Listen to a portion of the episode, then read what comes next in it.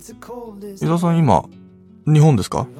日本ですね。あよかった。昨日帰ってきまして。昨日帰ってきました。はい。あれですよね。中国に行ってらっしゃったっていう。そうですね。しばらくちょっと行ってました。うん。あれ、一週間ぐらいでしたっけ？えーっと、そうっすね。先週、先週の火曜日行って、うで、昨日帰ってきたので、ああ、お疲れ様2です。日間ぐらいかな。5日間。あ、いいですね。はい。お仕事で行かれてた。お仕事で、はい、お仕事なんですけど。あお疲れ様でした。いやいやいやいやどうでした？あれ？ですね。うん。やっぱり、日本とは違いますね。まあ、そりゃそうでしょう。そ うまあ、そりゃそうですよ。海外は日本と違いますよ。ですね。うん。いや、まあ、結構行く前は、どうし、いる、大丈夫かなとかいろいろ心配はしてたんですけど、うん。なんとかなりましたね。だってかなんとかなったというか、なんとかなるようになったって感じですね。はいはいはい。は海外だって久しぶりなんじゃないですか？い、そうですね、コロナ明けから初めて海外行ったので、ね。はい。いろいろと手続きとかね。そうですね、5年ぶりぐらいかな、海外行ったのは。ええそうですね。じゃあ、まあ、現もう QR コード決済が発達しすぎてて、現金はとかカードが全く使えないっていうあそうなんですね。感じでしたね、中国はね。へえ。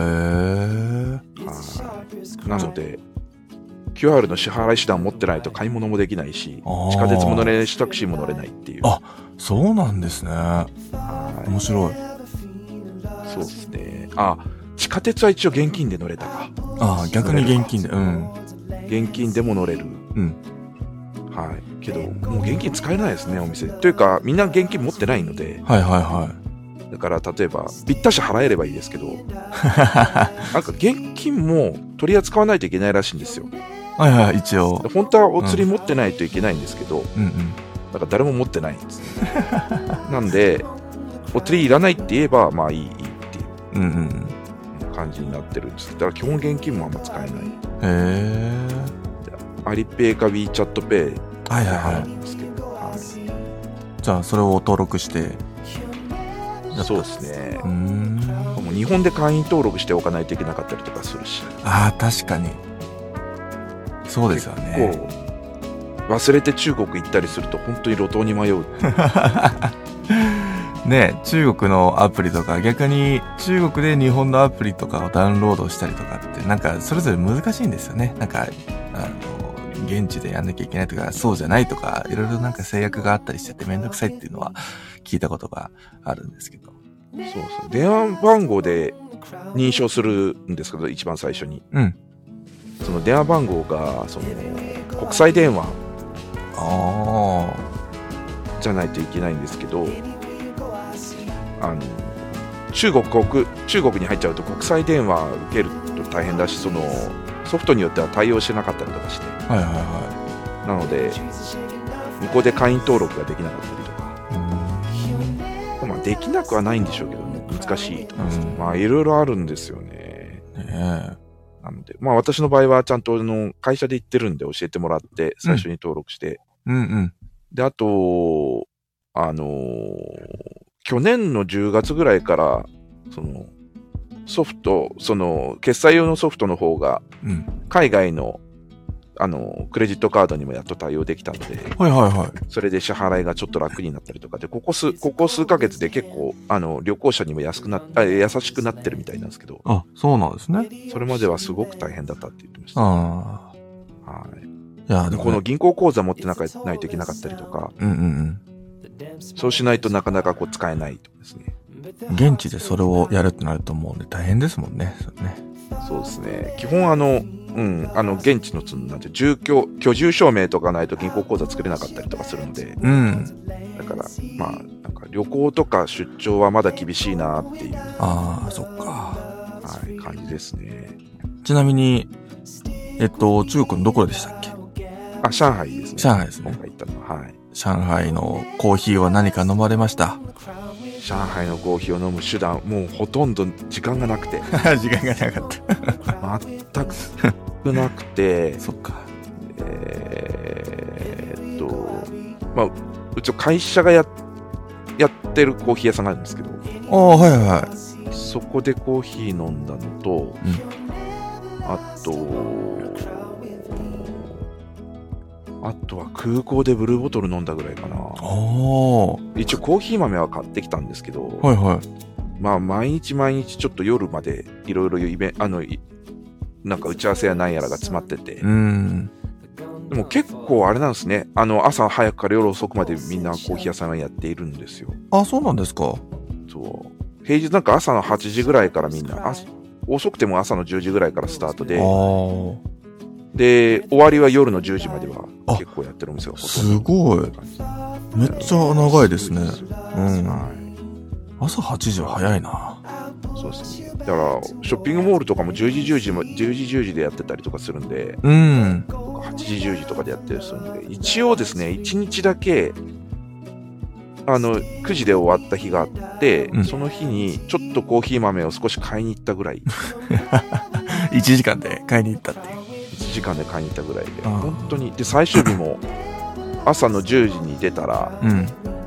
あのそのままもう飛行機乗らあの空港向かわないと間に合わないような時間なんで、いや、大変だな。はい、なのでもう本当に何もやる余裕なくそうか。とりあえず帰ってきました、うん。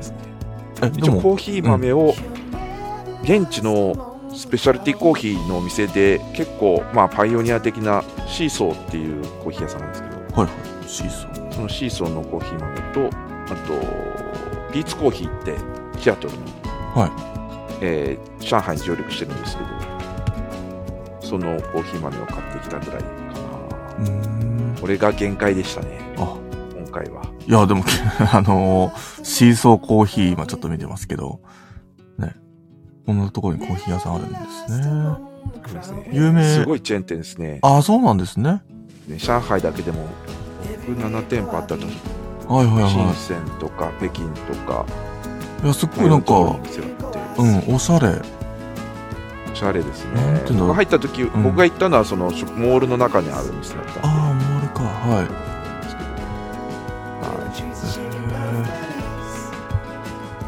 いいですね。まあ、中国しかないお店でロースター一応ロースタリーうんなのかな、うんうんまああのーどっかでロースターあ持ってて多分こう全体にこうあのその各店舗にこう、ね、輸送してるんだとは思うんですけど、んうん。ちなみに、あの、ラッキンコーヒーは見かけました？ラッキーコーヒーは一軒見かけた気がするんですけど気がするどこでどう見かけたかもよく分かってないです そっか。でもね、あの、空港にブルーボトルがあるっていうのは、それをちょっと驚きました。中ですねうん。あのイミグレ終わってうん。あのー待合のところまで行ったところでブルーボトルがあってえ僕はあのプドンっていう国際空港えはい。アジア圏では多分一番大きいと思うんですけ。ど国際空港の方から飛行機あの上海って2つ空港があって、はまあ、羽田と成田みたいな関係なんですけどうんうん国内空港と国際空港とあるんですよい。はいはい。で国際空港の方がまあでかくて新しいんですけどうんうん。そっちからがメインなんですけど、その国内空港の方ですね、ポンチャオっていうほ国内空港の方からもあの羽田に便が出てるんですうよ。ん。で僕はそのプドンっていう国際空港の方から、えっと、あの成田に帰ってきたんですけど、うんうんその国際空港の方は外側はあんまりないんですよね、お店とかが。そ、のいわゆる、えっと、チェックインカウンターの付近って言ったらいいんですか。うんうん。あのなくて、中の方の方が、まあ、かいっぱいお店があったまあ実はあるのかもしれないんですけど、外も探せば。うんうん実はこっちに行けばあるとかあるかもしれないですけど、なので、あの中しか知らないんですけど、中行ったら、えっと、ブルーボトルとか。がありましたね。うん。すごい賑わってましたね。あ、いいですね。そうですあとは日系のコーヒー屋さんはよく見かけましたよ。え日系のコーヒー屋さんですか？そうですね。アラパーセントアラビカとか、ああ。ありそう。米田コーヒーとか、あ、コメダもあるんですか？堀口コーヒーとか、へえ。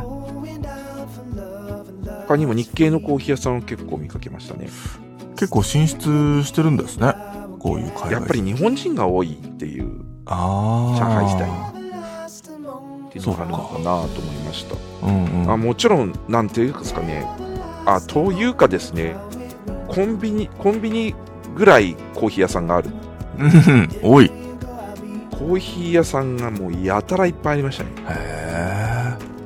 それは、それはチェーン店も含めて、チェーン店というか、こう、ローカルなお店も含めて、もうたくさんあったっていう感じですかね。そうですね、ローカルのコーヒー屋さんもあるし、チェーンもあるしで、うんものすごいたくさんあるんですけど、大体がコーヒースタンドあですね。あんあの本当にコーヒー入れて出すお店がむちゃくちゃいっぱいあるっていあ。うんううんうん。感じで、はい困らないですね。なんかね、そんだけたくさんあったらね。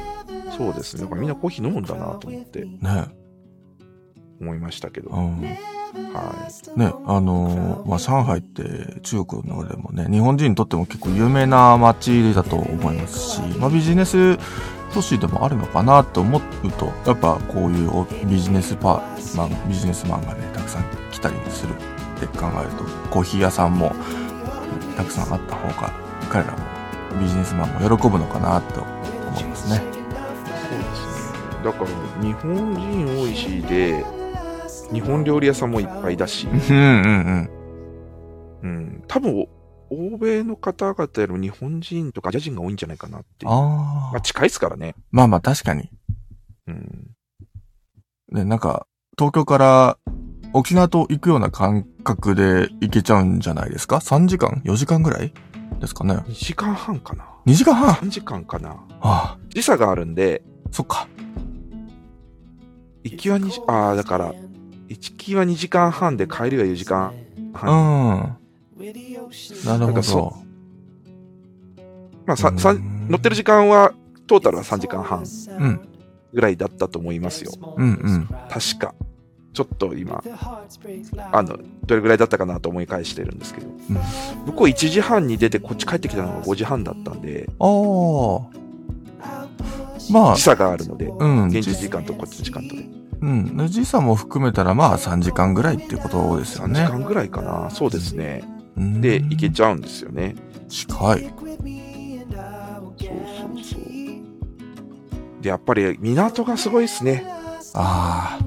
港の大きさがもう、なんて言うんですか。やっぱり、まあ、上海港って言ったらもう、ずっと世界最大うん。規模なので、うん。あのーもう、本当にすごいですね。すごいっていうのはこう、なんて言うんでしょう。あの、いわゆるニューヨークみたいに、こう、すごくビルがひしめき合ってる感じですか？いや、えっとね、貿易が、貿易港、港がすごく広くて、うーん。だから、東京港と横浜港と神戸港とかをガチャッと一つにまとめたような、ああ、ああ、要するに東京港とかでも広いですけど、うん。そう国内向けと国国際向けとアジア圏向けとヨーロッパ圏向けとみたいに感じで、ずーっとこう沿岸が全部港になってるんですね。うんうんうん。沿岸、東京から横浜までの沿岸全部ずっと港になってるイメージです。ああ、そう。すごい広大な港が広がってて、はまあ、せアアジア圏というか、まあ、世界最大の貿易港って言われるとこういうことなんだな。え。うん。コンテナも山のようにこうぎっしり詰め込んであったりとか、うんうんうんすごいですね。あのー、プータオプータオ国際空港ですか？上海の、あの、ところ、プード、プードンですね。プトンですかね。うんはいあの、結構海沿いにあるんですね。今、Google マップ見てますけど。プードン結構、だから上海市内からすると、ちょっと離れてるんですよ。うん。でも近くないですか？すぐ行けちゃいそうですよね。電車で行くと1時間半ぐらいかな。はあ、あ、1時間半か。そうですね、地下鉄が通ってるんですけど、うんから行って1時間半。で、途中、あの、リニアモーターカー走ってるんですよ。おおおおお行ってきたんですけど、リニアモーターカーに乗ると、まあ途中乗り換えるんですけど、1時間ぐらいかな。い。うんうんうん。進んでますね。リニアモーターカーがもうすでに、えー、開始されてるっていうのはちょっと驚きですね。そうですね。最高時速430。あ、いやちょっと新幹線が320キロなので、うんうんうん。それよりもさらに100キロ速い。うわ、乗ってみた。すごい乗ってみたんですよ。いいですね。ただですね、これがまたいろいろあってですね。いろいろあるあのその430出る瓶と出ない瓶とあるんですよ。えー、小玉と光みたいな、そんな感じですか？うーん、まあ2駅しかないんで、お空港とその駅しかないので、おあの乗り乗り駅しかないので、うんうんまあ、どう言ったらいいかよくわかんないん そそうかね、各駅停車とかってそういうのもないってことですね。その、うん、に駅2つしかないので。なるほど。はい、で、僕乗ったら時速300キロまでしか出なかったんですよ。だから新幹線並みのスピードだったんですけど、うん。えーっと、出発しますって言ってから、うん。あの、カウントと速度が出るんですけど。到着まではかかった時間が8分なんですよ。要するに300キロで走って8分で着くので、うんうんうん430で走ってどうなるかって話ですよね。うん。そうですよね。多分、430に到達した途端にこう減速しないと間に合わないみたいな。だいたい2分で300キロまで行ったんですけど、ほど。そうそうって考えるとそうか。ちょちょっと、走るには短すぎたのかもしれないですね。短すぎた。まあ、結局、地下鉄で1時間の工程を、うん。まあ、リニアモーターカー乗るんですけど、うん。そうですね。あの、近すぎましたね。1分では、うんっていう、もっとあっという間に着いちゃった感じです。ああ。じゃあ、結構あれですね。あの、上海的にも、ちょっと実験、し実験的なところはあるのかもしれないですね。短いってことはね。まあ、あのちょ、ちょっと聞いたら、えー本当は街中まで乗り入れる計画だったそうなんですけど、うんうん。現地住民の皆さんの反発が大きく、あちょっとそこが、で、まだ延伸できてないみあ、たいなるほど。そういう感じらしいです。ん。はい。で、うんなので、結構ちょっと上海市内から少し離れたところに最初のその駅があるんですね。はいはいはい。なので、そこまで地下鉄で行かないといけないような状況で、うーん。うん、なので、本当は多分そこから地下に入れて、うんうん。上海の、あの、えっと、街中まで多分通す計画だったと思うんですけど、まだそこまで行ってないっていう。なるほど。まあ、ただ早いのと、浮いてる感が少しあるっていう。おー、それちょっとなんかワクワクしちゃいますね。あのーずっと外走ってるんですよ。はいはいはい。あの地下トンネルとかじゃないんです。日本のあのリニアだと結構6割ぐらいトンネルなのかな、うんうんうん。なんていう話あるじゃないですか。うん。ずっと外走ってるんで速さは体験できるんですよ。はいはいは要するに隣車走ってるの見てい。うん。タクシーとかも多分 100キロぐらいで走ってると思うんですけど、うん。あのそれがねどんどんこうゆっくりゆっくり走ってるように見えるみたいな そういうのはあるんですよね。うん。えー、なんかいろいろ面白さもありつつ、あの、まだまだね、ねあの、はいそういう、ただまあやっぱりすごく活気があるしあともう一つはどうまあ中国どんなイメージ皆さん持ってるかわかんないんですけどうん。あの私2回目なんですね中国行ったのうん。うん。1回はその15年ぐらい前にあのクイ州のっていう広広州の方行ったんですけどはいはいはい。あのーその頃のイメージと比べるとすごくこうなんていうんですかね発達してるというかうん。結構昔のその中国のイメージってうるさかったりとかうんうん。あとは、あの、えっと、こう、なんか列、なんかよ、すごい電車乗ろうと思っても横配されるとか、そんなイメージだったんですけど、うんうん。あのーもう全然クラクションの音とか聞こえないですし。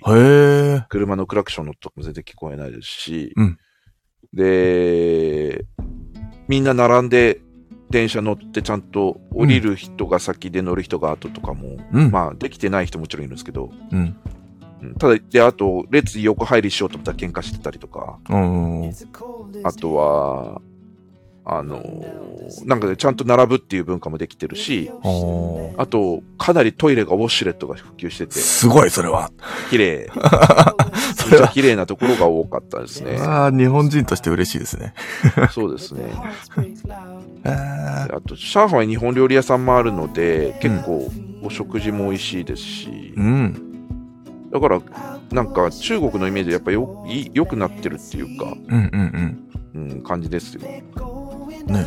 あのー、すごくいい街ですね、上海へは。え行ってみたくなりますね、それは。うん、すごくいいですね。うん。なので、ただ今ちょっとビザがね、ああ。ビザ取らないとちょっとる。入れないので、うんうんビザ取るの大変なんですけど、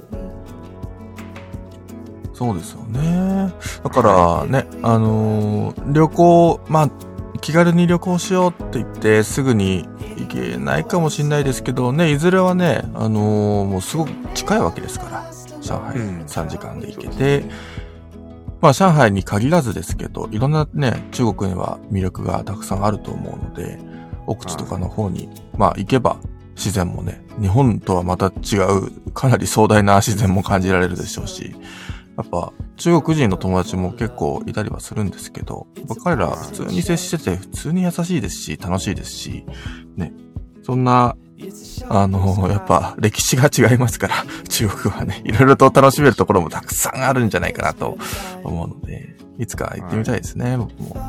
そうですね、言葉通じなくてもなんとかなるっていううん。感じですね。特に上海とかだったら、だいたい英語を、なんとなく英語を話せれば、ね、通じるところが多いんじゃないですか？いや、あ、そんなことない。そうでもない。そうでもない。ホテルでも英語はほとんどつちょっとしか通じないああ、なるほど、なるほど。うん。むしろ日本語の方がいい。筆談。ああ、筆談だったら、ね、漢字一緒ですからね。うん、最悪、あの、翻訳、まあ、その、アリペイとかで翻訳ついてるんで、うんうんうん。喋ってもらった方がいいですね。ああ、なるほど。で、あと、中国行くなら中国の国内で使えるアプリケーション、スマホのアプリとか日本で使うやつほとんど使えないので、うんうん現地のソフト全部インストールしに行って、していって。で、まあ、あの、それ使って翻訳してもらった方が多分いいですね。うんうんうん、そうです。もうそのまま喋ってもらった方がいいです。そっちの方が早そうですよね。そうそうそう。これで、ここれ、これ喋って喋ってとかってやると喋ってくれる 何言ってるか大体わかるんで。うんうんうんうん。うんもう、それもめちゃくちゃ便利になってますからね。あとね、ス最悪日本語ですね。お日本語で押し切るっていう。ー。なんとなく伝わっちゃうんですか、それで。若い人は日本語が結構伝わるんですよ。ええー、そうなんですか。うん。面白いですね。コーヒー屋さんで、うん。あの、僕ももう一人、会社の人ともう一人でふらふらうん見てたんですけど、これいくらかなって言って言ったら38って聞かんく 英語じゃなかった。日本語38って書いてたんで、すごいですね、それ。38かと思って。そうっすね。まあね、あのー発音もね、若干似てるっちゃ似てますからね。あのー、3とかは特に同じ発音、3ですから。8とか違う ER かもしれない。算数ですよね。そうそうそう、ER 算数。麻雀やってる方は皆さんご存知 あ、でも、でも、気を、気をつけたいのは、麻雀とはまた違いますからね。あの、結構。いい、いいは同じですけど、まあ、あ、あ、あを、あるっていう。ああ、うん、そう、R ですし、3は同じで、イラ算数、うち、あれ？麻雀ってどうやって言うんだっけ？ER 算数、う、6、6なんでしたっけ ?6、あれ？もう、ん量、量が中国語なんですよ。量、あれ？忘れちゃった。麻雀の読み方。なんか違った、違ったような気がするんですけど。7がチ、7はチでいいんですか？チ、チーソー、パーソー、チーソーパーソー。ソロ、ロ、イ ER 算数、ローソー、チー、ーパー。ローソーか。ローソーで、チーパー、ローソー、チーソー、パーソー。9は9か。ソーズ。麻雀だ。ちょっと想像でちょっと例えてましたけど。すいません、ちょっと麻雀わかんない人にとってはちょっと何言ってんだっていう。そうやって数えるんですよ。そうそう、数えるんですけど。あの、数えるのはそうやってやるんですよ。白髪チュンと全然違いますからね。まあ、ハッカーちゃんの日本語ですね。日本語ですから。日本語ですね。そう。なんで、あの、まあ、麻雀で行くと、まあ、通じないことはないと思いますけど、ちょっと違うよっていうだけの話ですよね。そうですね。あの、ブブルーボトルでナンバー呼ばれるときに、うん。あの、それで呼ばれたんで、ああ、本当ですか？麻雀と一緒と思いながらああ、じゃあ、聞いてました。うん。役に立たないわけではないっていうことですね。そう、ねそういうことですね。あのやっぱり、ち中国語の勉強に若干なってる。若干なってる。まあ、いいですね。そうはい、そうですね。うん。いや、でもなんか、あの、中国出張大変だったと思うんですけど、あーね。あの、変わった、その15年前と変わった中国を見られたということで、すごく、そうですね。なんか羨ましいな。僕もちょっと行ってみたいなって思っちゃいました。はい。なんかやっぱ刺激受けますね、海外は。うーん。ね。うん。もうどこ行ってもね、全然違う文化がありますから。そうですね。うん。楽しいですね。はい。はい。まあ、という感じで、えー中、中国の話に花が咲いてしまいましたが、えー今週も始めていこうと思います。コーヒーを読む日曜。今日のタイトルは、電子花、アーユルヴェーダ、コーヒー。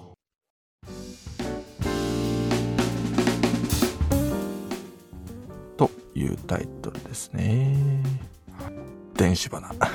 ね、電子花って聞いてなんだろうな。あのーなんかね、ちょっとね、記事読んじゃったんですけど、なんかね、電子、香りが、僕ら香りを嗅ぐときって、例えば、なんかこれって、カツオたちのいい香りするなとか、あ、これちょっと危ない匂いがするなっていう、なんかそういうちょっと感覚的なところがあると思うんですけど、なんか電子花って聞くと、なんだろう。うーん。自動でその香りについて判断してくれるとか？わかんないですけど。そういう電子花っていう単語はないっすよね。ないですね。ないですよね。うん。だから、まあ、あの、これから、より一般的なものになってくるのかわかんないですけど、ね、なん、まあ、まあ、あるとすれば匂いセンサうん。匂いセンサーも不思議ですよね。あのーすごくこう感覚的に感じ取ってるものをどうやってこうセンサーとして察知できるのかっていうのはすごくね、なんー。かそうですね。いまいちね、イメージつかないんですよね。そうですね。うん。うん。匂いセンサーぐらいしか。でもね、例えば昨日も飛行機帰ってきた時に、日本の、ね、あの、荷物受け取った後に、うんあの、ワンちゃんがうろうろしてるんですよ。はいはいはい。あの、あれですね、あの、あの、なんかこう、あ輸入しちゃいけけないものをこう、持ってないかとか。うんうんで、っていう風な形で、今、あの、そういうセンサーって、こう、やっぱり、アナログっていうか、うん。うん。今でもやっぱり、ワンちゃんが活躍してる現場じゃないですか。そうですね、そうですね。ね、そういうところに電子花とかっていうのはまだ、まだ入ってないっていうう、ん。うん、匂いセンサーとかまだないっていう状態ですよね。そうですね。だからまだこれからの、あれですかね。うん。うん。だから、もう全然ね、あの、ワンちゃんとか、まあ、動物の鼻の方が圧倒的に信頼があるかなとか思ったりしますけど。うんで。すね。めっちゃ匂い嗅がれましたもんね。あ、本当ですか、嗅がれましたねえ。ー大丈夫でした？特に引っかからず。ひ引っかかってたらちょっと大変でしたけど、今日来れてないですよね、多分ね。そうですね。今日これじゃないですね。密輸になってる。え、つい、何を、何を買ったんですか？いや、こ、こ、コーヒーですって言って。そう、コーヒーを、は買ってるわけですよ、私も。うん。だからあるわけなんですけど、あのーだから匂いはするはずなんですよね。うん、確かに確かに。どれぐらいしてるかわかんないですけど。うん。でも、あの、例えば肉とか、ああ。ダメじゃないですか。肉製品とかは、ね、うん持ち込んじゃダメですよね。そういうのは多分わかると思うんですよ。うんうんだから、き嗅ぎ分けられるんだなと思って、うん。ねすごいですよね。うんうん でも、よくあるじゃないですか。そのね。お肉だけじゃなくて多分ね、薬物とかそういうところもあると思うんですけど。ああ、薬物探知もありますよね。うん。薬物なんてもっと多分匂い少ないですよね。ああ、確かに。うん、それ嗅ぎ分けられるってすごいなと思って。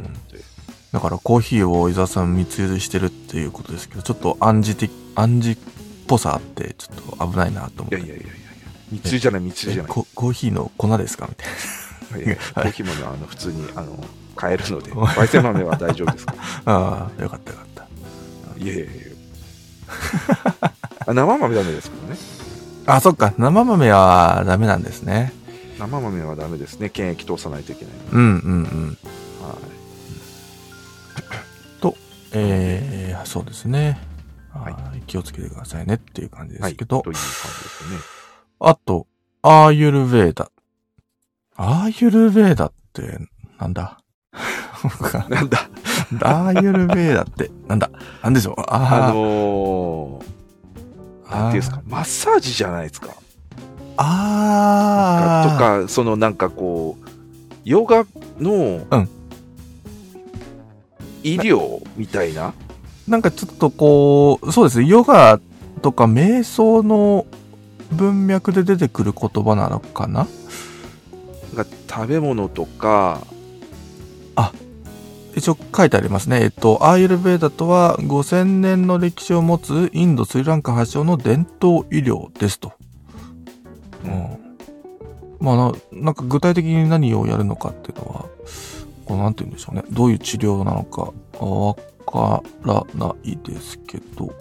まあなんか食べ物とかマッサージとか、ヨガとか、なんかそういうのの総合的な何かっていう、うん。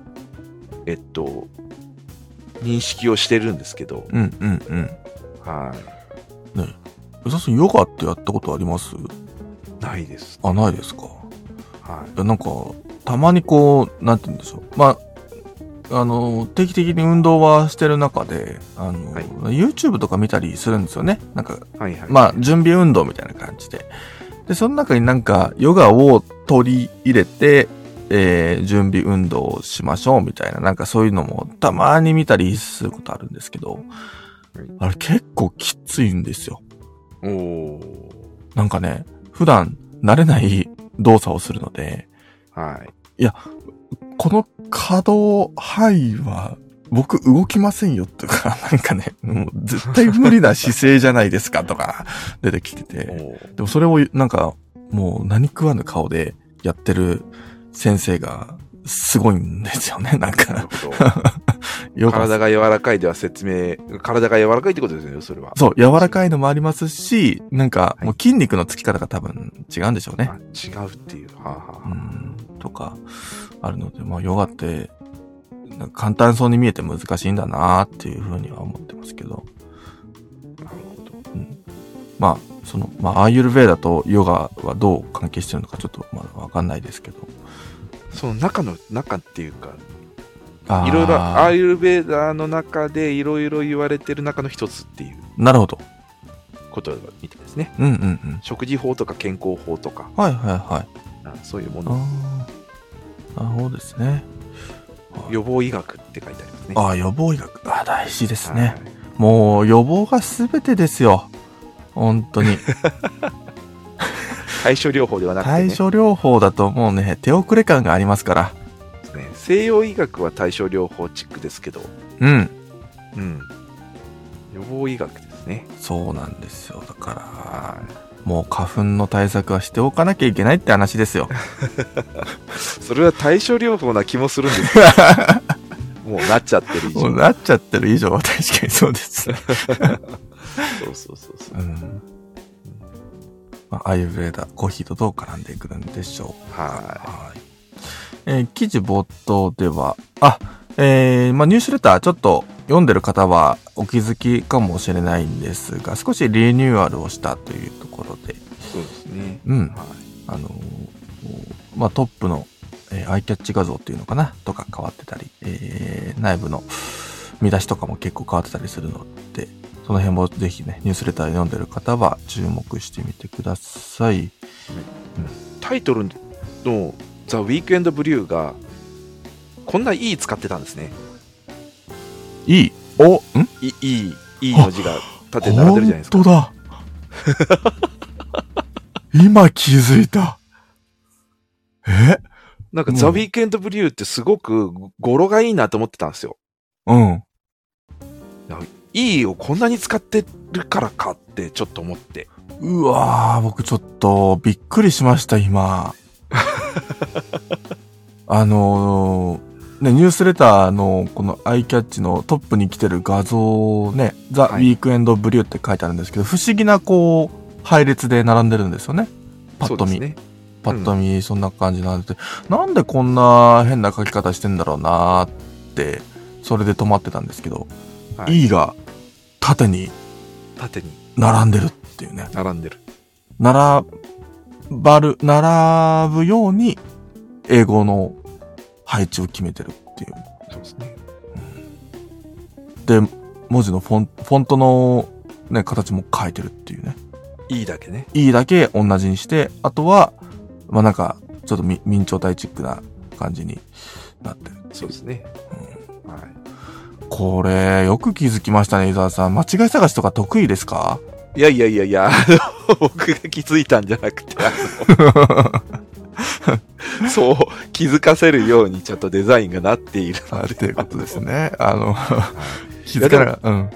こういうので語呂って決まるのかな？今ちょっとわかん、私まだしっかり分かってないんですけど、ああ。The Week End Blue End Blue のその E がこんだけ使われてるっていうのがこの、なんていうんですか、い韻なのかな？韻じゃないかも、どうやって言っていいのかわかんないんですけど、でもこれ、あらかじめ決めてたら、すごくないですか？それを狙って使っ、作っていたのなら、ちょっと、なんかそういうタイトルのこうキャッチコピーとかを決める手段としてこういう方法があるのかな？ちょっとわかんないんですけどね。うん。うん、それがそうなのかも。なんか語呂がいいなと思ってたんですけど、これが E がこう使われてるからなのかとか、いろいろちょっと今考え、考えながらちょっと話してたんですけど。いや、でもなんかね、いろいろ、なんか、この配列で、新しくこのザ・ウィークエンド・ブリューの文字の中にいろいろと見えてくるものがあるなって思ったんですね。まあ、まあその E っていうところもありますけど、はいあの、We って文字もあるじゃないですか。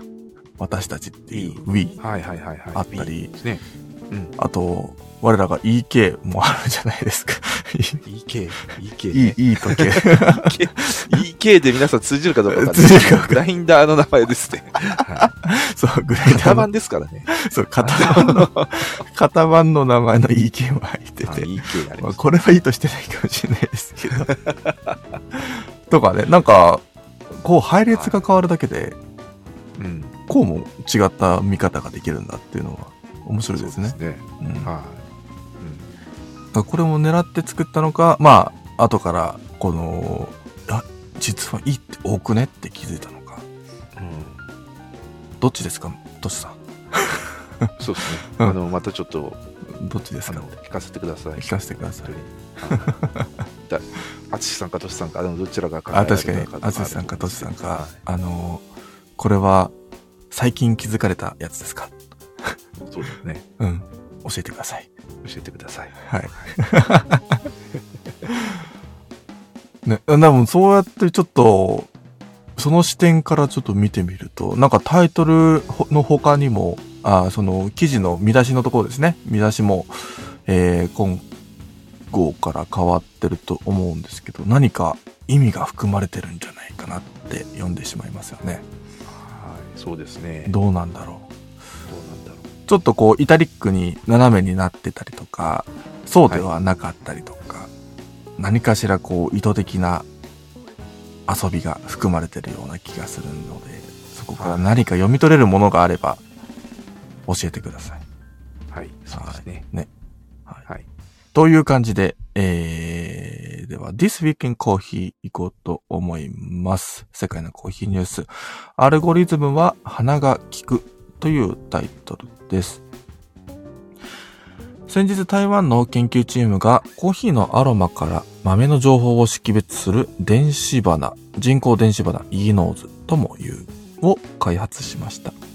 電子鼻とは匂いという主観的な主観的で複雑な存在を定量化するセンサリングシステムのこと。今回開発された電子鼻では AI アルゴリズムを活用することでコーヒーのアロマから豆の品種や産地の特定に成功したとのことです。実験では、はじめに8つの半導体ガスセンターを使用して、品種や産地、焙煎具合などが異なるコーヒーのアロマを検出。その後、検出したアロマのデータを AI アルゴリズムを用いて解析し、コーヒーの特定を試みたところ、なんと、検出精度81%から98%を記録したそうです。研究チームの D 氏は、今回の開発について、自分の個人的なコーヒーへの楽しみだけではなく、気候変動下におけるアロマの保護と理解に貢献し、異なる収穫年、年でも品質やフレーバープロファイルの一貫性を担保できるようにしたいとコメント。同システムを活用したり、クオリティコントロールやトレーサビリティの向上に期待が高まります。現在リー氏は電子花の他にコーヒーのテイスティングに関わる電子舌、e タング、えーコーヒージェリーの熟度を検知する視覚センサリングシステム EI。生豆の水分含有量を解析する、えー触覚システムなども開発しているそうです。リー氏のコーヒー愛が生み出すコーヒーシステムの数々に目が離せません。という、えーはい台湾の研究チームが発表した、えーこの電子花ですね。これは、まあ、ね、先ほどもちょっとお話ありましたけど、実際にこう、自分たちが、僕ら人間が感じている、こう、感じ方って、まあ、いわゆる定性的なところがあって、ただそれを、あの、匂いを、まあ、数値化するのか、どういう形で表すのかわかんないですけど、一定のこう、まあ、定量化っていうんですかね、っていうふうに表すことができるのが、電子花 e ノーズっていうのを開発したみたいですね。そうですよね。はい。うん。面白いですよね。だから、例えば、えー、うん、まあ、エチオピアのコーヒーは、えーこういう香りがして、っていうのを、まあ、たそ例えば収穫年によっての違いとかが、えー分かってくるようになるっていうのは、なんか分かってくるというか、その定量的に分かってくるっていうのができそうですよね。そうですね。あの、まあ、に人間というか、まあ、その、わからないんですけど、これも私もわかんない話なんですけど、その、人によっても、その、この、匂いの香りの成分、まあ、味にしても香りにしても何にもしてもそうだと思うんですけど、うん。その香りの成分を、こう、人が、人間というものが、こう、一律同じように感じてるかどうかってわかんないじゃないですか。例えば、僕がこう持ってるものが、ナグさんが同じように持ってるかどうかわかんなくて、うんうんうん。ね、その人によってはこの成分をを感じ取れるのが強い人もいればこっちの成分がの方が強い人がいたりとかうん。するかもしれないですし、うん。あのー見た目もそうですよね多分こううん。例えばあのー色弱な方もいらっしゃったりとか、うんうん。ね、ある特定の色があの感じづらい人もいらっしゃったりとかすると、うん世界違って見えるって言ってうんうん。なので僕が見てる風景とナグさんが見てる風景が本当に一緒なのか。うん。っていうことがあると思うんで、例えば同じものを見て同じように感じるかどうかって非常にあるんですけど、こういうあの数値化にすると、そこはもう絶対にこう、なんていうんですか、まあ、数値化されてるので一定になるということがあるので、うん。ね、あの、ひその、ある程度こう識別評価っていう意味では、あの、精度が高まる形になるのかなと。あの、人間に頼るよりもですね。うんうんうん。そうですねっ。ていうのはちょっと思いましたね。うん。結局、うんあのーね、人間の感覚なんて本当に当てにならないというか、結局、ね、じゃあ、これはレモンの香りですって、えー伊沢さんと僕が同じ風に思ったところで、実際に感じてるレモンの香りを、じゃあそれを具体的にもっともっと詳しく、えー説明してみようってなった時に、あなんかちょっと違ってくるなとか、まあなんか感覚ってやっぱ人それぞれ違うんだなっていうのは、なんかコミュニケーションとしてやっぱ気づくところもあるんですけど、やっぱそれってなかなかね、感覚的なところが圧倒的に優位してるので、優位なところがあるので、なんて言うんでしょうね。やっぱだからそういったところで、機械が定量化すると、違いがより分かりやすくなりますよね。そうですね。まあ、人間からすると体調によっても変わりますしね。ああ、そうですね。うん、そういう感覚っていうのは。うん。なので、まあ、やっぱりその、ちゃんと掴むには、こういう定量評価、定量評価というか、定量的なこう測定っていうのは必要なんでしょうね。うんうんうん。そうですよね。はい。なんか、ふと思ったんですけど、あの、体温計とか、まあ、温度計ですよね。が、できる前、いっす、はい要は、何年にできたかわかんないですけど、まあ、1000年前とか2000年前とかも言ってしまえば紀元前とかの人たちで、体温は、体温というか、気温は感じてたと思うんですよ、肌で。でも、はい。今ほど、こう、今、気温、ね、東京、今、雨降ってますけど、寒いですよね。パッと、温度計見てみたら、うわ、今朝5度しかないとかっていうのがうん。あるじゃないですか。でも、昔、はいそういう紀元前の人たちって、ね、温度計なんてあるわけないから、ってなった時に、じゃあ、ね、温度計が登場してきた時って、どうだったんでしょうね。あの、これは本当なのかとか、思ったのかなって、なんかちょっと妄想してしまったんですけど。ああ、でもまあ似たようなうん。感性ですよね、きっとね。ねえ。あの、ね例えばその、まあ5度とかっていう話だとちょっと変わってきますけど、例えば15度っていううん、ぐらいだった時に、人によっては寒い、人によっては暑い、うん、人によっては普通みたいなうん、うん。状態があるある中で、こう、差で、差で見るしかないわけなんですよね。うん、うん。あの、この、その、こう、寒いとか暑いとかっていう判定を。うん。で、一律ここに15度っていう、あの、数字が登場してきたときにこう、これをどう思うかっていう。ねえ、そうですよね。はい。だから、今、僕らは、電子花っていう、今、新しい概念を目の当たりにして、はい。この、はいこの感情は、温度計を目の当たりにした当時の人たちと同じ感情なのかなって。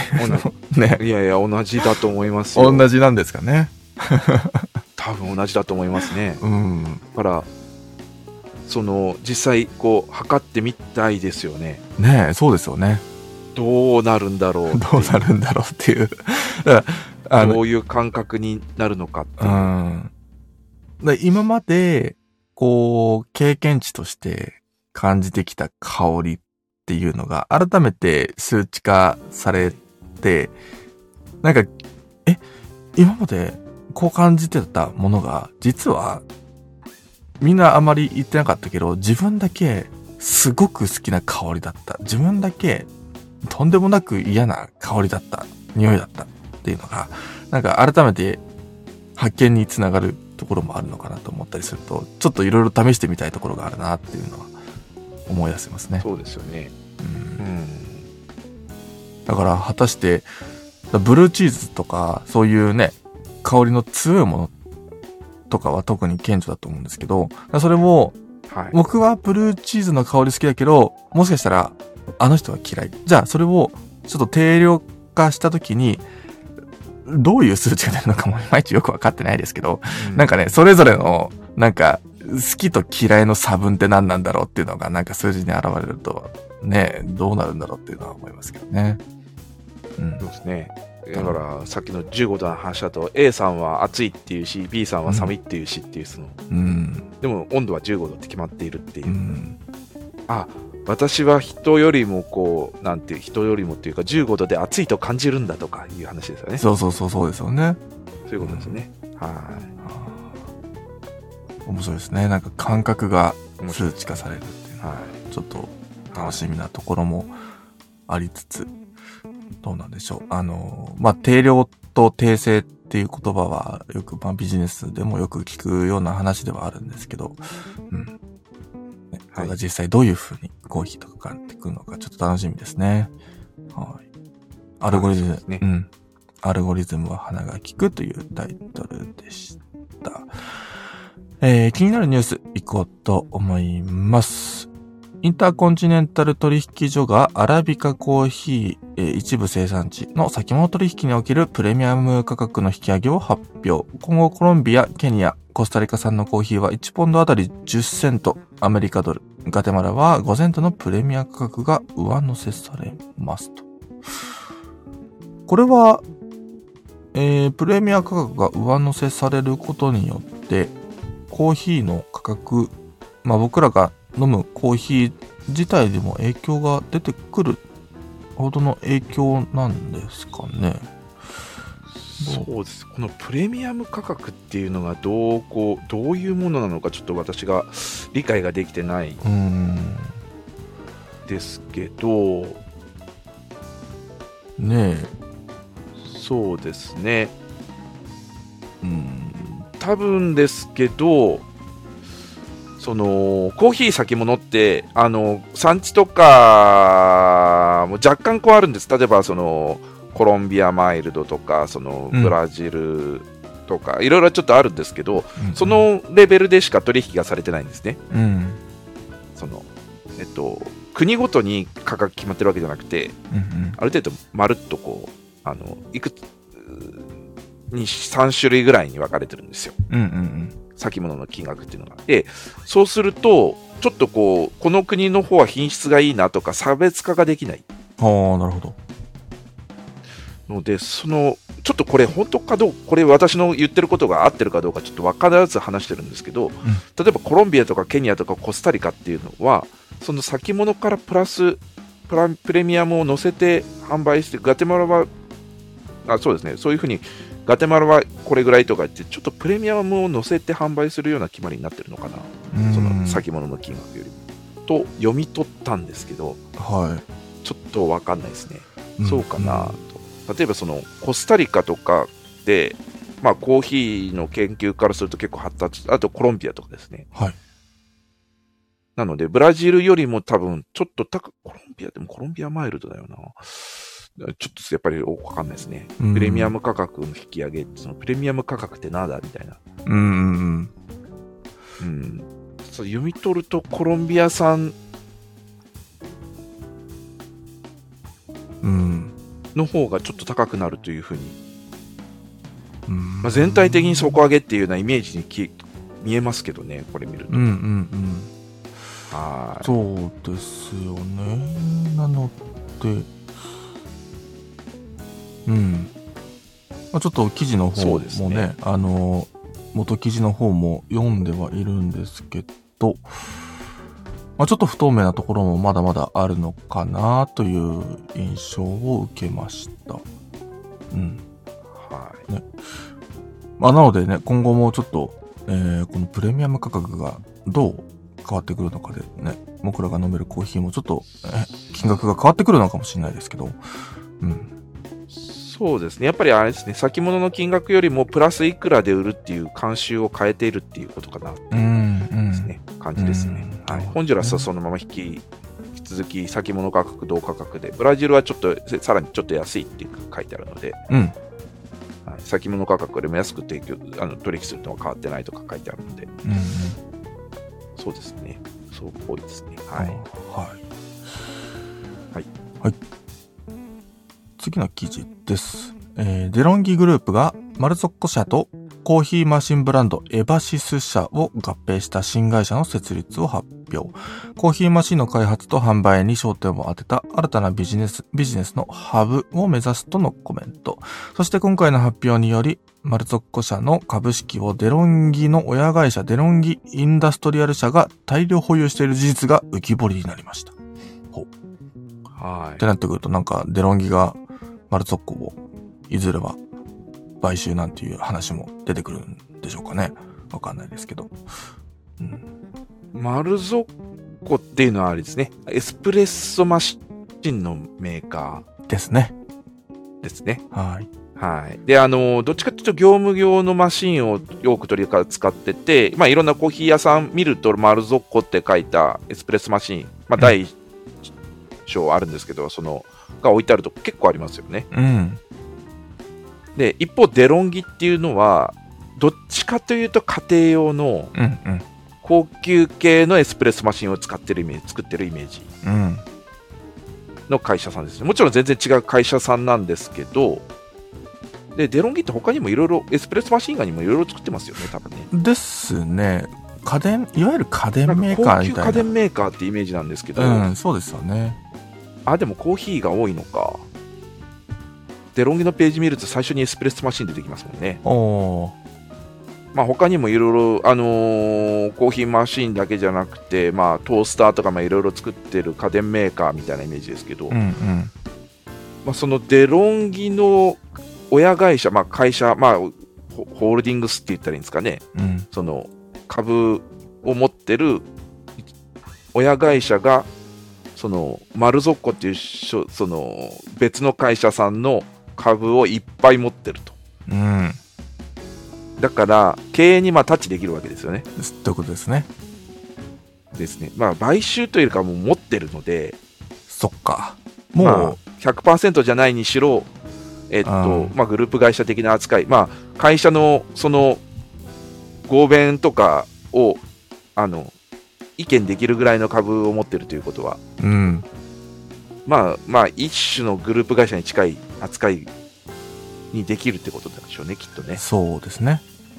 うん。はそっか。ってなってくると、あのー本当にそうなるのかわかんないですけど、まあ、デロンギがさっき伊沢さんもおっしゃったように、ね、家庭用ブランド、高級家庭家電ブランドって考えると、マルツォッコも、ね、マルツォッコのエスプレッソマシンが家庭用よりもっともっと、まあ今もね、リニアミニとかもっとちっちゃいやつが出てますけど、もっと家庭用のものが続々と出てくるのかもしんないとかなんか期待をしてしまいますが、どうなんでしょうかね。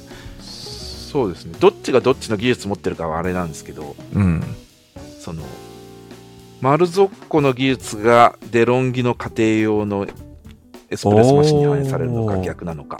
確かに。どっちの技術が高い、技術力が高いかわかんないんですけど、うん。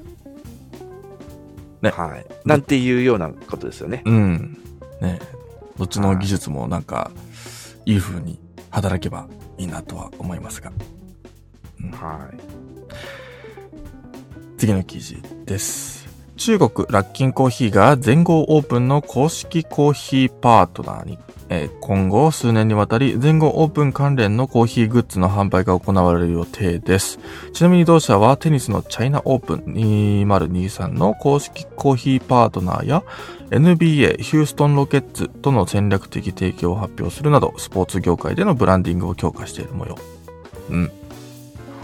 もう急激な勢いを急激に伸ばしているラッキンコーヒーですが、ついにテニスの四大大会全豪オープンのパートナーにもなってしまったという、すごいですね。そうですね。なんかスタバを食っちゃいそうな勢い。ち ねえ、ほんと。ょっと前のニュースで、ラッキンコーヒーがスタバよりも規模が大きくなりそうみたいな、なんかそういうニュースをどっかで見た記憶が、それこそここで、うん、あったような気がしますが、実はなんか中国での話だったっていう、なんかそんな話にもなったような気がするんですけど、まあでも、こう。そうですよね。うん。うん。スタバ超えるんじゃないかっていうねえ。ね、話も出てますからね。これでついにお、ちなみにまあ、上海はスターバックスすごかったですけどね。おー、そうなんですね。まあその世界最大のロースタリーがあるのもそうですけども、店の数もむちゃくちゃ多かったですね。もうどこ行ってもスタバあるなみたいな。そっか。そうだ。あのー、スターバックスリザーブロースタリーが上海にありますね。そうですね。東京の後にできたんですけど、うん多分規模的に一番世界最大だじゃなかったかな。うん。へえ。ロースタリーの中でも。なので、うんまあ、でちょっとちらっと見ただけなんですけど、僕も。はいはちらっとだけ見てきましたけど。うんはいい。いいですね。い。なので、まあ、なんで、あんまりラッキンコーヒー見なかったんですよね。うん。うん。あの、上海で人気だったのはスターバックスと、あとマナーコーヒーっていう現地のうん。コーヒー屋さんうーん。が結構人気で、いろんなところにお店ありました。だはいはいはい。から、ラッキーコーヒーあんま実は見てなくて。もしかしたら、ラッキンコーヒーは、まあ、北京とかの方にたくさんあるのかもしんないのかな。まあ、もしくは、そうだと。そうかも。あ,、あの、まあ、北京だけじゃなく、より、こう、全国的にあるのかなとは思ったりしますけど。そうですね。多分そうじゃないかなと思いますね。うんうんうん。やっぱ、うん。そうですね。面白いのが、あの、まあ、全豪オープン、このテニスの、えー四大大会ですけど、なんか公式コーヒーパートナーっていうのがあるんですね。わかんないですけど。さすがオーストラリア。ねえ、そういう枠があるんだっていうのを。確かに、さすがオーストラリアです。うん。確かに僕も、あの、メルボルンで時に行きましたけど、あの、まあ、それが公式コーヒーパートナーだったのかわかんないですけど、やっぱ、あの、コーヒー屋さんのこの出店っていうのはあって、はいそこだけ、そのメーカーだけだったんじゃないかなとは思うんですよね、そこに。その場所にあったコーヒー屋さんって。だったんです。で、それが結構老舗のイタリアンな感じのコーヒー屋さんだったのを記憶してるんですよ。それがラッキンコーヒーに変わるのかなって思うと、まあ、なんかすごいなって思いますね。メルボルンもすごく、まあ中国人すごく多いので、あの、だからラッキンコーヒーもす入り入りやすかったのかなとは思ったりしますけど。うんそうですね。で、もう一つはラッキンコーヒーが、こう、中国の枠から出て海外に進出しているっていう、うん。それもすごく大きなレベルでうん。っていううん。のがわかりますよね。ねえ、そうですよね。うん。あの、今、ウェブサ、ラッキンコーヒーのウェブサイト見てるんですけど、はい。基本英語ですもんね。やっぱり。中国語ではなくて、英語で書いてて、うんうん。見るともうチェン、本当どこだ。だろうこれ、シンガポールとか？うん。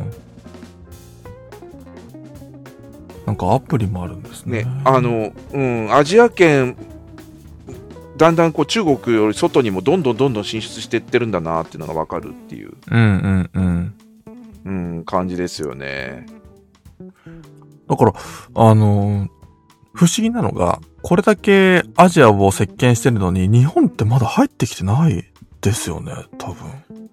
ラッキーコーヒーなんか、なんか聞いた記憶があるんですけど、もう、ホームページ見てる限り、まあ、シンガポールが今、まあ、出てますけど、というか、シンガポールのラッキンコーヒーのページに行っちゃってるのかなこれ何なんだろうな。まあ、まあ、だとしても、日本って来てないような気がするんですよね。そうですね、日本来てないですねう。ん。あれなんですかね、日本は日本に。来てないですね。日本はちょっとスタバが強すぎてとかってあるのかもしれないですね。わかんないですけど。そうですね、日本ないですね。ねえ。はい。だからまあ、オーストラリアに、まあ、これだけ大きくし進出したってことは、いずれね、日本にも来るとは思ったりするんですけど、果たしてどうなるのかっていうね。気になるところですね。まあ、ラッキーコーヒーの売りはやっぱりそのアプリケアプリケーションというかそのスマホのアプリとかの連携とか、うんね、あの注文と会計をこう、ね、スマホでやってうん。とかっていうところがポイントなので、うんうんうん。はいなんか便利なものができるんじゃないかなと思うんですけどね。ねえ。なので、はい日本来たら、まあおそらく東京が最初になるのかなとは思いますけど、ちょっと行ってみたさはすごくあるので、ちょっと楽しみは楽しみですね。ねはい。はいえーと、ちょっと一つ飛ばして、えー、アメリカのコーヒーメディア、スプラッチが毎年開催するスプラッチアワードのベストコーヒーブック、マガジン部門、ファイナリストに今年もスタンダードがノミネートということで、えー、またノータブルロースター、世界の注目ロースター部門では東京のスイッチコーヒー東京さんもノミネートされていますと。えー日本からも投票ができますので、ニュースレター登録されている方はぜひそちらから投票してみてください。はい。そうですね、スイッチコーヒーさんあのあのインスタにいつの間にかノミネートされてていつの間にかあの入ってましたみたいな 誰が、話が出てる。誰が、誰やったんでしょうかね。お前多選だし、その、なんか入り、ノミネートされましたよって連絡も特にあれなんだなと思って。ねなんか、なんか、あのーこう、入りま、入れますかみたいな、なんかそういう確認があるわけじゃないんだと思って。ねそこ、ちょっと面白いですね。ちょっと面白かったですね。はい、いつの間にかだったんだなと思って。はい。何かでしたけど、ありがとうございました。うん。まあ、う嬉しいですね。はいあの、うん面白いですね。はい。はい。皆さんぜひ投票、えーいろんな部門がありますので、ぜひチェックしてみてください。はい。という感じで、えー、大体です、記事は読み終わりましたが、伊田さん何かお知らせ等々ございますでしょうか？はい。えー、っと、あれですね。あの、今日、朝一で、はい。えー、告知が、告知？なんて言ったらいいんですか？はい。えー、出ましたけど、出ましたけど、えー実際に今も公開されております。えーっと、ね、おります。おります。えーニュースレターをね。おりますねえー はい。あの、ニュースレターいつも、えー担当して、えーくださって、いつもお世話になっております。スタンダードのプロダクションマーケティングの高谷さんと、えー実はコラボ放送をしておりまして、それが、前半が、えー今日の7時から公開されております。Spotify と、あと各種ポッドキャスト、プラットフォームで聞けるようになっておりますので、あの、記事のね、裏側というか、この記事を書いてる人はどういう人なんだろうとか、まあ、実際、まあ、高谷さん、えーご存知の方も、えー少なく多いとは思うんですけど、そういったところも、こう、書いてる張本人の声だったり、思いだったり、メディアに対する考え方だったりとか、そういったところもなんかコラボで聞き出せたらいいなと思って、えー今回コラボでさせていただいておりますので、ぜひ、えーチェックしてもらえたらなと思っております。はい。結構今回もね、うん。面白い話がいっぱい。面白いですよ。なんか、ね、コーヒーのもちろん話もありつつなんですけど、その、ニュースレターのどうやって作ってるかとか、ね。あとは、どういう経緯でそうなったとか、そうそうそうそう。まあそういう裏側をちょっと知ることができるっていうのがうん。面白いですよね。